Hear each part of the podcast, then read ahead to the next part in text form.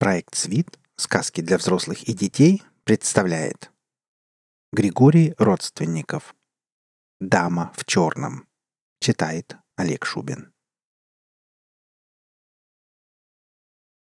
Доктор Юджин Стреджест любил свою работу. Два года назад он сбежал из объятого революции Канзаса в этот захолустный городок на окраине Техаса – опрометчиво поверив главе конфедерации о правящей букве закона на территории 28-го штата. Увы, закона здесь не было. В первый же день пребывания он стал свидетелем жестокой перестрелки пьяных фермеров и сам едва не поймал железную пилюлю в живот. Местный шериф тогда со смехом поинтересовался, не желает ли заезжий лекарь немедленно покинуть их гостеприимный городок. Но Стреджест лишь стиснул зубы отрицательно покачал головой и бросился оказывать помощь раненым. С тех пор прошло два года. Городок разрастался и уже насчитывал более пяти тысяч жителей, и Стреджест настойчиво требовал от мэра разрешения на строительство больницы. Однако мэр лишь глумливо выпускал в лицо Эскулапа клубы вонючего сигарного дыма и с напускным сожалением цедил. При всем уважении, док, денег нет.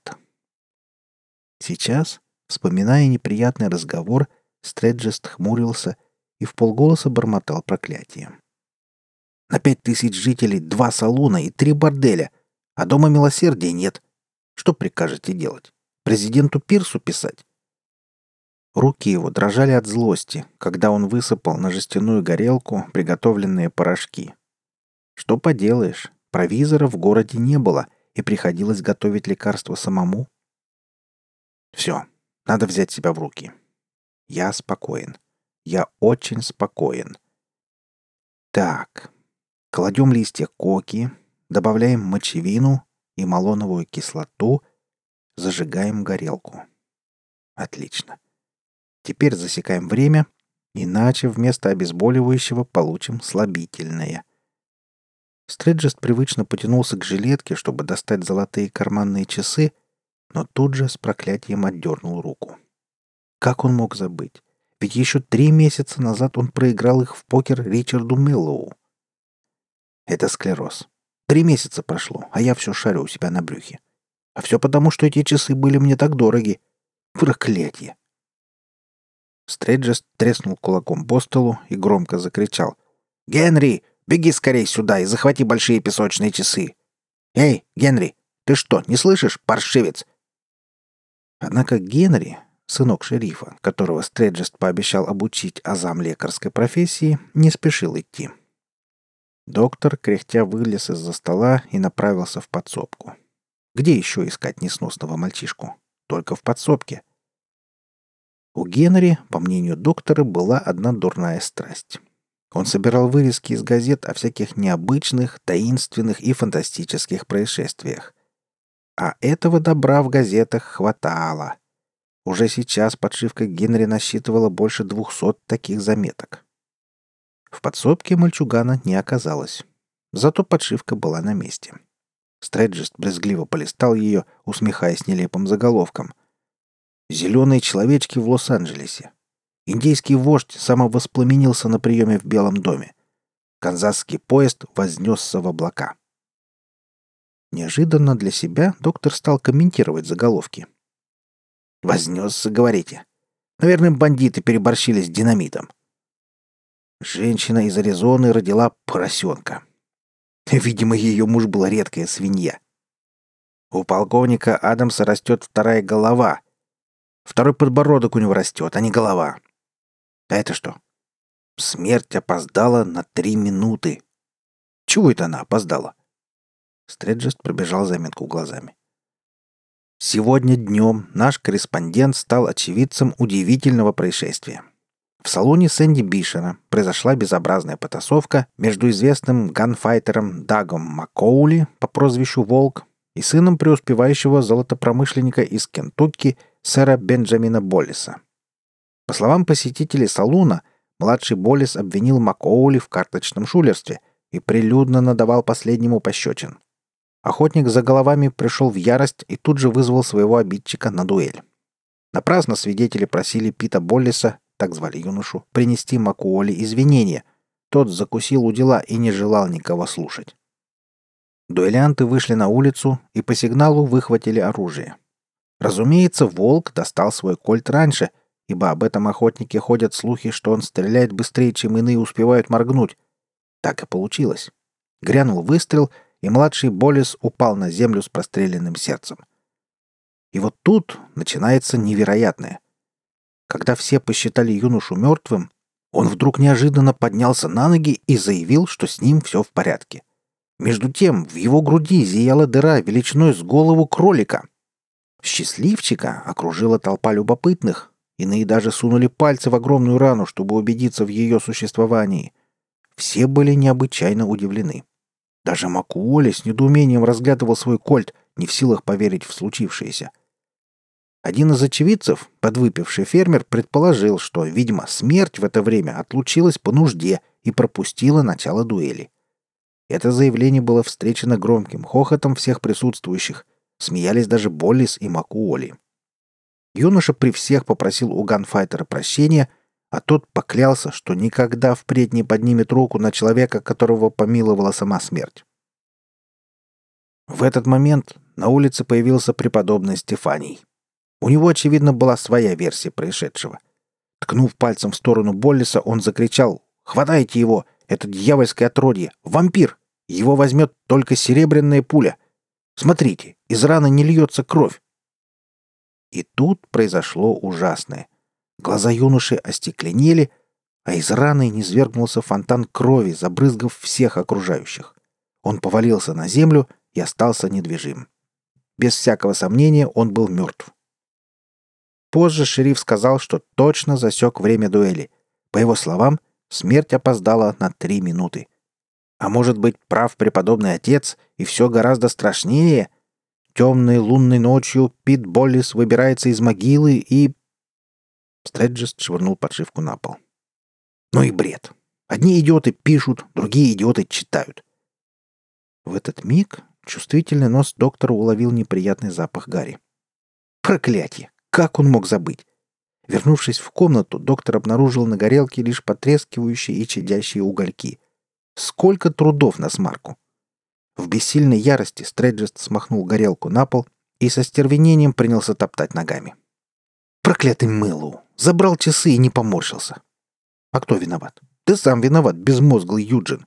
Знал ведь, что у Мэллоу нельзя выиграть, а все равно сел с ним за стол. А Мэллоу — подлец, скотина, шулер — Доктор с трудом перевел дух. Что толку ругать человека, который наверняка уже в могиле? Меллоу был неизлечимо болен. Чехотка сжирала его легкие скорее, чем пламя сжирает сухое полено. А он, Юджин Стреджест, ничем не смог помочь ему. К сожалению, есть болезни, перед которыми медицина бессильна. От горестных размышлений врача отвлек звякнувший колокольчик на входной двери. Обернувшись, доктор почувствовал, как волосы зашевелились на голове. На пороге стоял Ричард Меллоу, живой и невредимый. Он смотрел на Стреджеста и улыбался. Спазм перехватил глотку доктора. Не в силах произнести ни слова, он лишь вытянул в сторону гостя дрожащий палец. «Здравствуйте, док», — приветствовал его Меллоу. «Не бойтесь, я не привидение». «Вы вы... Э, вы мертвы!» Меллоу рассмеялся. «И сказал Иисус Фоме, подай перст твой сюда и посмотри руки мои. Подай руку твою и вложи в ребра мои. И не будь неверующим, но верующим!» Меллоу шагнул к доктору, но тот в ужасе попятился, споткнулся о стоящий за спиной стул и упал, больно приложившись о пол копчиком. «Осторожнее, док!» Меллоу поспешил к нему, ухватил сильной рукой за шиворот и рывком поставил на ноги. «В вашем возрасте надо быть аккуратнее». Спокойный голос воскресшего и режущая боль в пояснице благотворно подействовали на лекаря. «О каком возрасте вы говорите? Мне только пятьдесят. А вам, помнится, за шестьдесят». «Шестьдесят пять, если быть точным», — кивнул мертвец. «Ну, ну, все-таки я не понимаю. Ведь вы должны были умереть». «Да, должен был. Помнится, вы отмерили мне месяц жизни». «Я соврал. Вам оставалось не больше недели». Меллоу кивнул. «Вы были правы. Каждый день, выблевывая по куску легких, я чувствовал приближение смерти. Помните, как я хотел ее встретить?» «Да, вы говорили, что хотите умереть за карточным столом». «Именно так. Страсть к покеру заставила меня покинуть этот город. Здесь никто не желал садиться со мной за стол. Конечно, таких идиотов в Техасе не осталось. Я был последним. Поэтому я поехал в ваш родной Канзас. Бог с ним, с Канзасом. Я не понимаю, как вам удалось выжить? Ведь это невозможно. И тем не менее я жив. Нет, это невероятно. Позвольте я осмотрю вас. Конечно, доктор. Мелу снял пиджак и рубашку. Стреджес торопливо схватил слуховую трубку и приложил ее к обнаженному торсу несостоявшегося мертвеца. «Пожалуйста, дышите глубже!» До боли, вдавив другой конец трубки в собственное ухо, Юджин напряженно вслушивался, надеясь уловить хоть малейший признак чехотки. Ничего. Через пять минут доктор обессиленно уронил деревянный стетоскоп на пол и горестно констатировал. Я ничтожество. Бездарный лекарь. Немедленно сворачиваю свою практику. Мелу поднял слуховую трубку, вложил в руки врача и спокойно сказал. «Вы прекрасный доктор. Весь Техас это знает. Я должен был умереть, но меня спасли Божье милосердие и, наверное, мое умение играть в покер». «Черт возьми, при чем здесь покер?» Мелу поморщился. «Не ругайтесь, доктор. С некоторых пор я не переношу этого. Я, знаете ли, стал ревностным католиком. Каждый день посещаю церковь. Это похвально. Но как вы выжили? Я расскажу вам. Возможно, моя история спасет еще одну заблудшую душу. Давайте присядем. Конечно, конечно. Садитесь. Виски, бренди. Кофе, если можно. Мир точно сошел с ума. Ричард Мэллоу отказывается пропустить стаканчик. Я стал другим. Неспешно прихлебывая обжигающий ароматный напиток, Меллоу начал свой рассказ. Три месяца назад я пришел к вам на прием. Я был очень плох. Вы пообещали мне еще месяц жизни, но я прочел в ваших глазах, что не протяну и недели. Но поскольку я твердо решил умереть за карточным столом, то ничего не оставалось, как ехать в Канзас. Напрасно я надеялся на неосведомленность канзасцев по поводу своей персоны. Моя известность обогнала меня. Я сыграл лишь пять партий, когда всем горожанам стало известно, что их посетил сам Ричард Мэллоу. Мистер Покер, так называли меня. За стол со мной больше не садились. Медленно текли серые, унылые дни, и вместе с ними утекала моя жизнь. В то утро, 5 июля, я проснулся в холодном поту, сотрясаемый мучительным ознобом. Моя подушка была мокрой от крови. Тогда я отчетливо понял. Это мой последний день на земле. Сегодня я предстану пред Всевышним. Признаюсь, тогда я не очень верил в его существование. С трудом я сполз с кровати и подошел к зеркалу. Душераздирающее зрелище было, скажу я вам, док. На меня смотрел бледный, Тощий, изможденный старик с тусклыми воспаленными глазами, трехдневной щетиной и черной запекшейся кровью на подбородке. От собственного мерзкого вида у меня случился приступ мучительного кашля. Я упал на четвереньки и, подобно брехливому псу, долго надрывно лаял, разбрызгивая по полу кровавые сгустки. Похоже, я потерял сознание. Когда очнулся, был уже день. С трудом переставляя отяжелевшие ноги, я умылся, тщательно побрился и одел новую накрахмаленную рубаху. Смерть нужно встречать в чистом. Несмотря на ранний день, в салоне уже был народ. На трех столах вовсю резались в покер. Удивительно, но вид мелькающих карт, вороха мятых денежных купюр и напряженные лица игроков подействовали на меня, как целительный бальзам. Я буквально носом чуял непередаваемый запах игры, в котором смешались страхи, надежды, отчаяние, безудержная радость и убийственный азарт. «Привет, Дик!» — окликнул меня хозяин салуна, Сэнди Бишер. «Паршиво выглядишь. Краши в гроб кладут». «Да, Сэнди, Дела мои неважны. Есть с кем перекинуться. Прости, старина, ты немного опоздал. Сегодня приехал один богатенький петушок с востока, но его уже перехватил Даг и сейчас ощипывает. Даг Макуоли, видимо, почувствовал, что говорят о нем. Он поднял голову и слегка кивнул мне. Верхняя губа изогнулась в усмешке, обнажив длинный желтый клык. Может, за это он получил свое прозвище «Волк». А еще в его желтых глазищах я прочел скрытое предупреждение «Не суйся, парень, это моя добыча». Я кивнул ему в ответ и вновь обратился к Сэнди. «Дружище, ты не представляешь, как мне хочется сыграть хоть партию. Может, это последняя игра в моей жизни». «Все так плохо?» «Даже хуже, чем ты думаешь». Бишер печально развел руками. «Ты же знаешь, Дик, твоя репутация...» «Я знаю, дружище. Но если кто-нибудь придет, прошу, направь его ко мне. Я в долгу не останусь». Сэнди уныло кивнул. Стараясь не замечать его сочувствующих взглядов, я уселся за свободный столик и с самым невозмутимым видом принялся тасовать колоду. И тут появилась она. Дама в черном. Ее появление было настолько неожиданным, что я вздрогнул. Она стояла у стойки бара и, не мигая, смотрела на меня.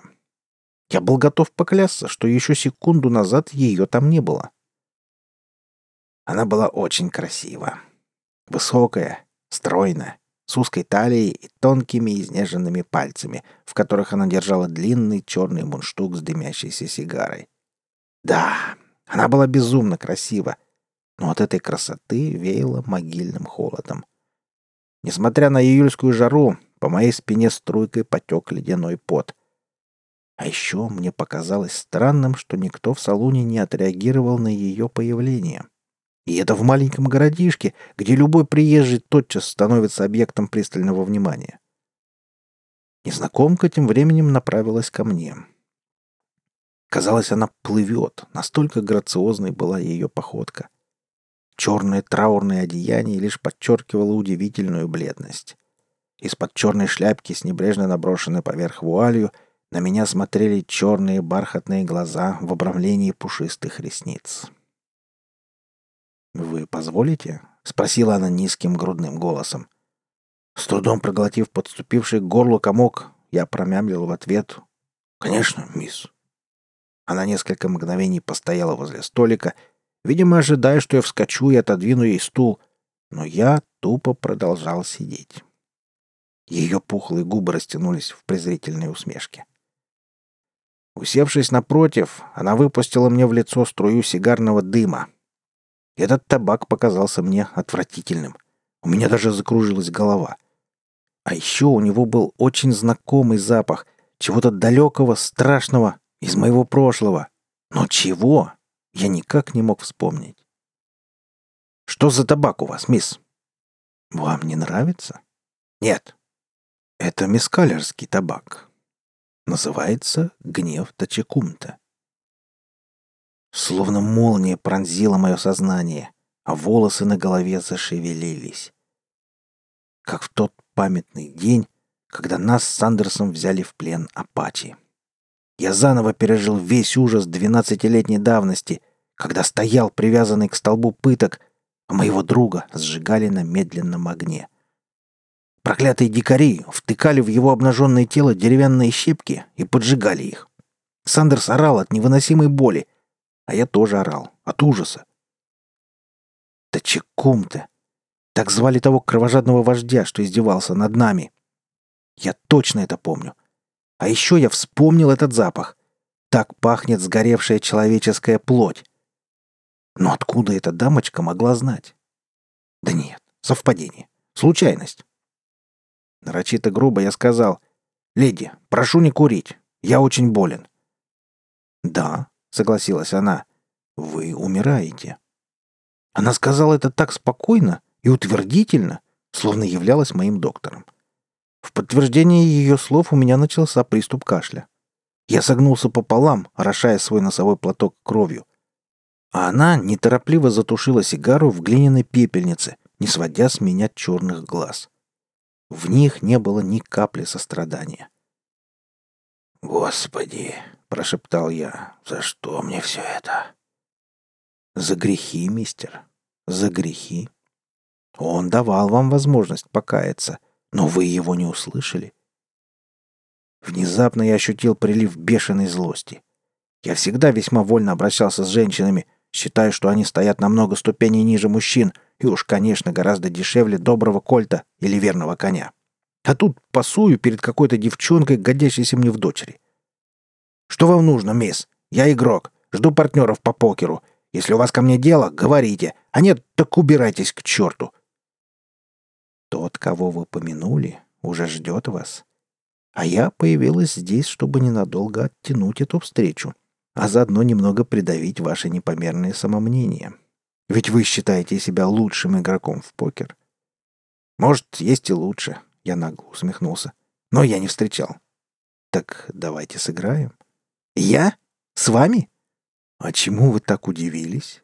Или думаете, только мужчины умеют играть в покер? Отчего же? Мне как-то приходилось играть с дамами в Робстауне. Говорят, именно там изобрели эту увлекательную игру. Но, скажу по чести, играли они паршиво. Так мы играем?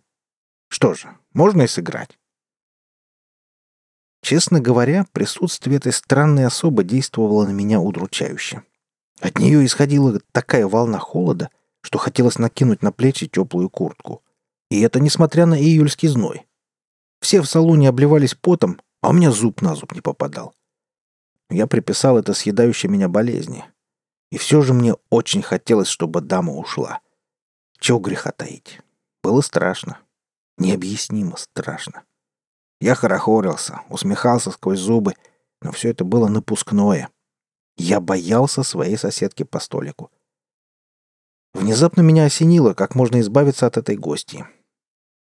«Можно и сыграть», — повторил я. «Но учтите, мисс, я играю по-крупному. Начальная ставка — сто долларов». Я надеялся, услышав такую невиданную сумму, она покрутит пальцем у виска и немедленно ретируется. Но не тут-то было. И я согласна. Видимо, придется играть. «Что же, старина Дик», — сказал я себе, — «ведь ты затем и пришел сюда. Интересно, где она прячет деньги? Сумочки у нее нет?» Денег у меня с собой нет. Я презрительно фыркнул. Простите, мисс, но я не играю в долг. Зато у меня есть вот это. Она сняла с пальца перстень и протянула мне. Странный это был перстень. В черный матовый металл был вделан черный камень, внутри светившийся призрачным голубым огнем. В жизни не видел ничего подобного. Я прикоснулся к камню пальцем, но тотчас отдернул руку, почувствовав ожог. До сих пор не знаю, был ли он горячим или настолько холодным, что обжигал. Я с опаской положил перстень на стол. «Интересный камешек. Похоже, дорогой?» «Гораздо дороже, чем вы думаете». Я вытащил бумажник. «Простите, леди, я дам вам 300 долларов в залог под перстень. Больше не могу, иначе мне не на что будет играть». Когда я протягивал ей деньги, руки мои тряслись.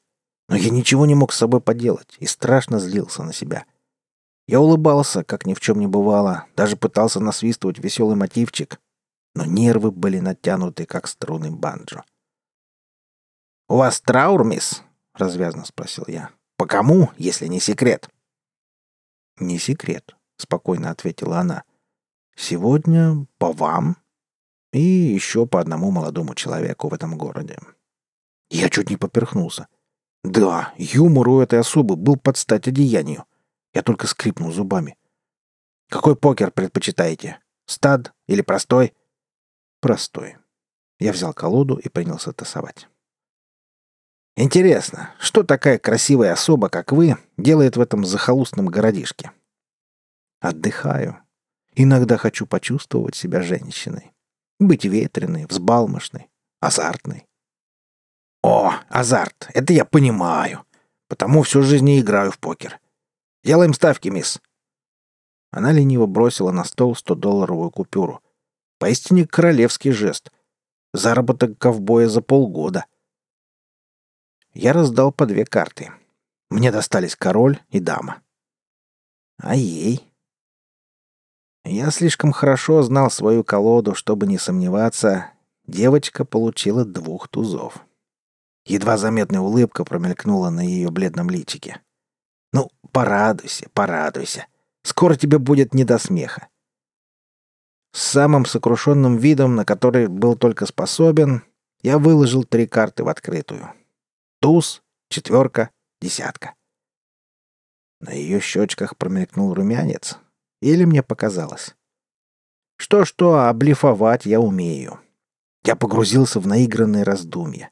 Потом нехотя бросил на стол еще сто долларов. Придал своему голосу сомнение. Пожалуй, повышу ставку. И я тоже, с готовностью откликнулась она. Скажите, мисс, как вас зовут? Меня, вижу, вы хорошо знаете. А кто вы? Я думала, вы догадливее, холодно ответила дама. Я назову свое имя после игры. А сейчас, мистер Покер, продолжим. Я кивнул и вытащил из колоды туза. На бледном лице не отразилось никаких эмоций, но я чувствовал ликование в ее душе. В этот момент меня отвлек шум за соседним столиком. Приезжий молодой человек возвышался над Дагом Макуоли, и лицо его кривилось от злости — в наступившей тишине раздался звонкий мальчишеский голос. «Вы шулер, сэр!» Волк медленно встал. «Что ты сказал, сынок? Повтори!» «Я сказал, что вы шулер и подлец. Откуда у вас взялся второй туз?» «Из колоды, дубина!» — процедил волк. «Если ты не безглазое лошадиное дерьмо, то должен был видеть это!» «Мерзавец! Взвизгнул парнишка и попытался влепить Макуоли пощечину, но тот легко перехватил его руку и толкнул в грудь. Парень упал на пол вместе со стулом под громкий хохот окружающих. Но тотчас вскочил и заорал на весь салон. «Дуэль! Я вызываю вас на дуэль!» Подскочивший на шум Сэнди Бишер попытался успокоить приезжего. «Не надо дуэли, мистер Боллис. Поверьте, Дак всегда играет честно». «Вранье!» — не согласился юнец. Я видел, как он вытащил туза из рукава». «Сэнди!» — с шипением процедил волк. «Наше оружие!» «Прошу вас, джентльмены!» — заголосил хозяин салуна. «Успокойтесь! Не нужно ссориться! Мистер Боллис ошибся и сейчас извинится!» «Я? Извиниться? Никогда!» «Сэнди, я сказал оружие!» — рявкнул волк. Бишер обиженно шмыгнул носом и побрел прочь. «Эй, мистер Покер, вы что, уснули?»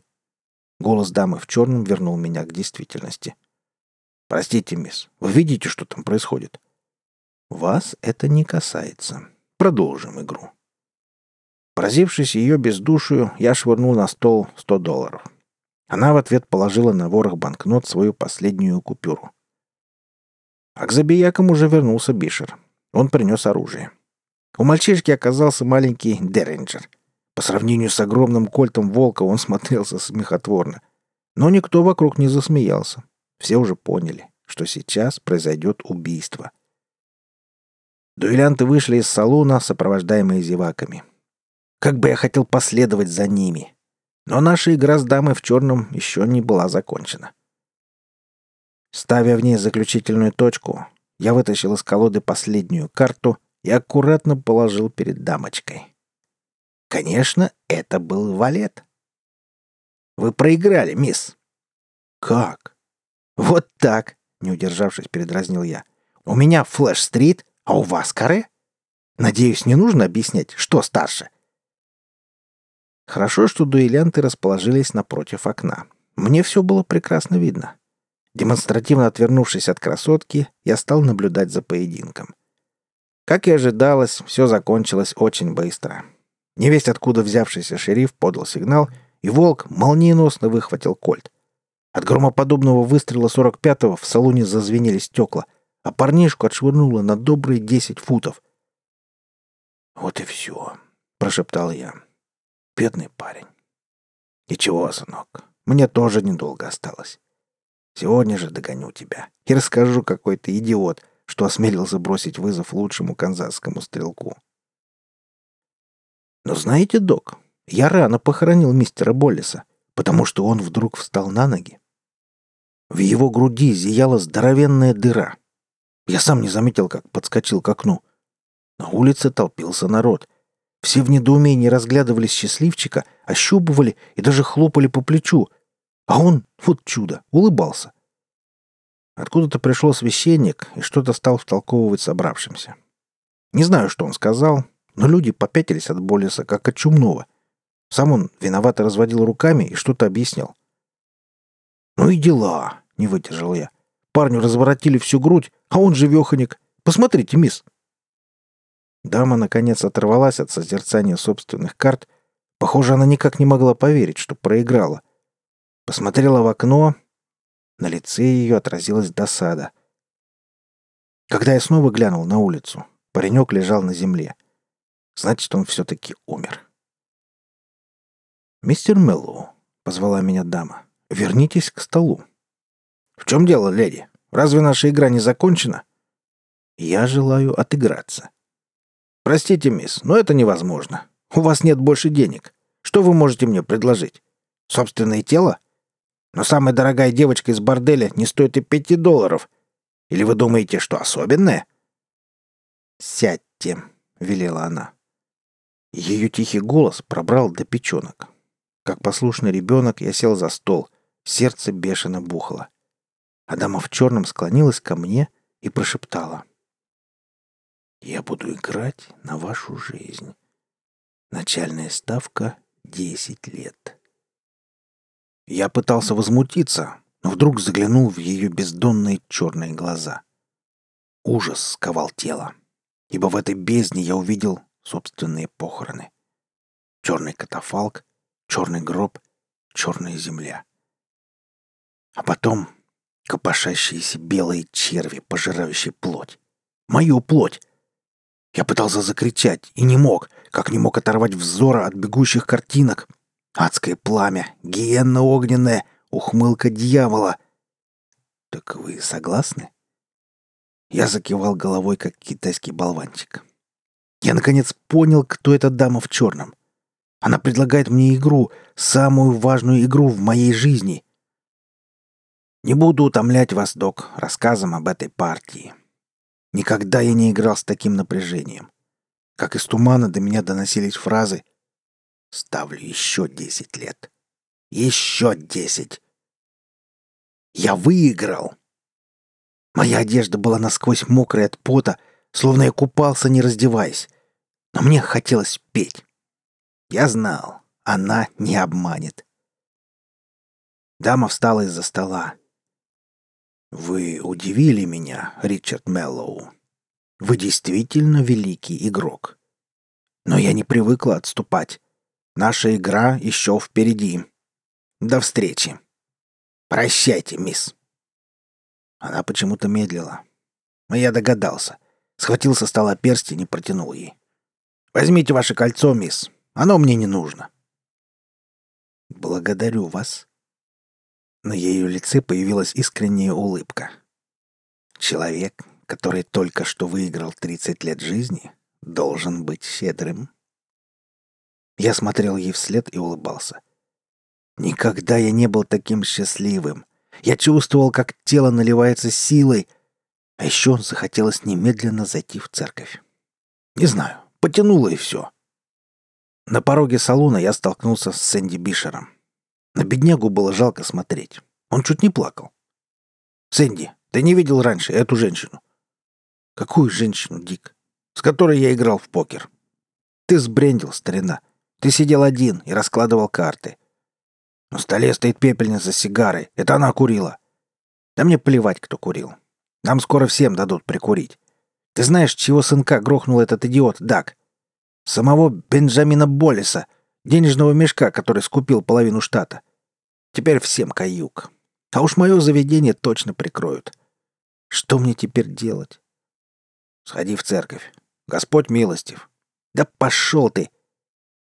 Вот так закончилась эта история.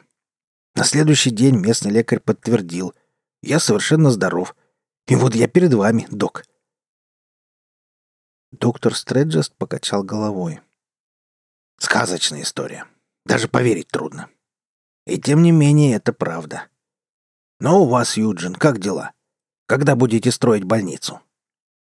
Стреджест скривился, как от зубной боли. «Не знаю. Денег у них опять нет. Глупцы! Скоро понадобится не одна больница, а тысячи. Мы на пороге большой войны. Вы думаете? Проснитесь, док.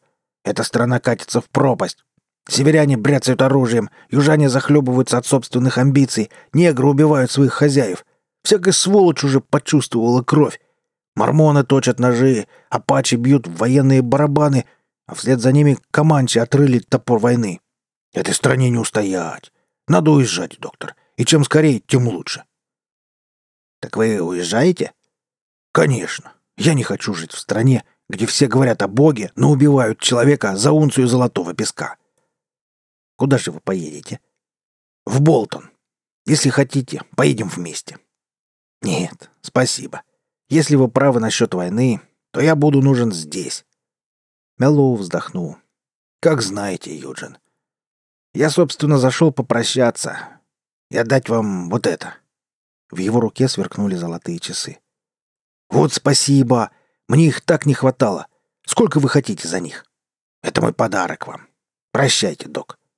Прощайте, Ричард. Когда Мэллоу был у самой двери, Стреджест окликнул. «Постойте, Ричард. Насчет той дамы в черном. Вы узнали, кто это?» На лице Мэллоу отразилось недоумение. «Вы что, ничего не поняли?» «Это была смерть». Когда за гостем захлопнулась дверь, Стреджест почесал затылок и пробормотал. «Похоже, Дик, ты излечился от одной болезни, но приобрел другую. Теперь тебе будет нужен другой специалист. По мозгам!» Восьмидесятилетний профессор медицины Юджин Стреджест закончил обход больных. Пройдя по длинному больничному коридору, он вошел в свой кабинет и тяжело опустился в мягкое кожаное кресло. На столике лежала стопка газет. Профессор много читал. Кроме американских газет, здесь присутствовала английская и французская пресса. Взяв первую попавшуюся газету, Стреджест пробежал глазами заголовки и вдруг вздрогнул. На первой полосе Болтонского экспресса значилось «Смерть Ричарда Меллоу». Профессор с замиранием прочел. С прискорбием сообщаем, что вчера, 5 июля 1887 года на 96-м году жизни скончался сэр Ричард Томас Меллоу, почетный гражданин города Болтона, писатель, меценат, основатель общества болтонских христиан, председатель общества святого Августина. Все, кто знал сэра Ричарда Меллоу, отзываются о нем как о добром и справедливом человеке, готовом всегда прийти на помощь страждущим. На его деньги и при его участии была построена больница, приют для детей-сирот и церковь Албана Веруламского. Сам покойный говорил о себе, что, несмотря на горячую веру, не может совладать с одним греховным пороком. Этот порок — игра в покер. По слухам, сэр Ричард виртуозно играл в эту игру и не проиграл ни одной партии. Между тем, смерть его весьма загадочна. Он умер, сидя в кресле за карточным столом. На столе блюстители порядка обнаружили хрустальную пепельницу с окурком тонкой сигары. Известно, что покойный не курил. Определить сорт табака сотрудники Скотланд-Ярда не смогли. Также им не удалось установить личность таинственного партнера мистера Меллоу по игре. Знатоки покера утверждают, что на момент смерти у сэра Ричарда была комбинация карт, известная как «Стрит Флэш», а у его противника «Флэш Роял». Так что, похоже, свою последнюю партию мистер Меллоу все же проиграл. Кто знает, может, это поражение и стало причиной смерти этого выдающегося человека. Доктор Стреджест уронил газету, не дочитав заметку до конца. Лоб его покрылся испариной, а пульс участился. «Боже мой!» — прошептал он. «Значит, это все правда». В дверь постучали, и, не дожидаясь ответа, в кабинет вошел высокий сорокалетний мужчина. Некогда ученик лекаря, а ныне выпускник медицинского университета в Остине и надежда техасской хирургии. «Профессор!» — радостно закричал он. «Вот вы где! А я вас по всей больнице ищу! Забирайтесь! Нас уже ждут!» Стреджес вздохнул. «Прости, Генри, я не поеду».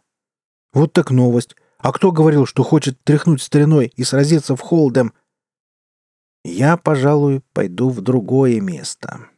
И куда же? Куда? В церковь, конечно. Вы слушали рассказ «Дама в черном». Автор Григорий Родственников. Запись произведена в рамках проекта «СВИД. Сказки для взрослых и детей» с любезного разрешения автора специально для сайта sweetbook.ru в 2014 году. Читал Олег Шубин.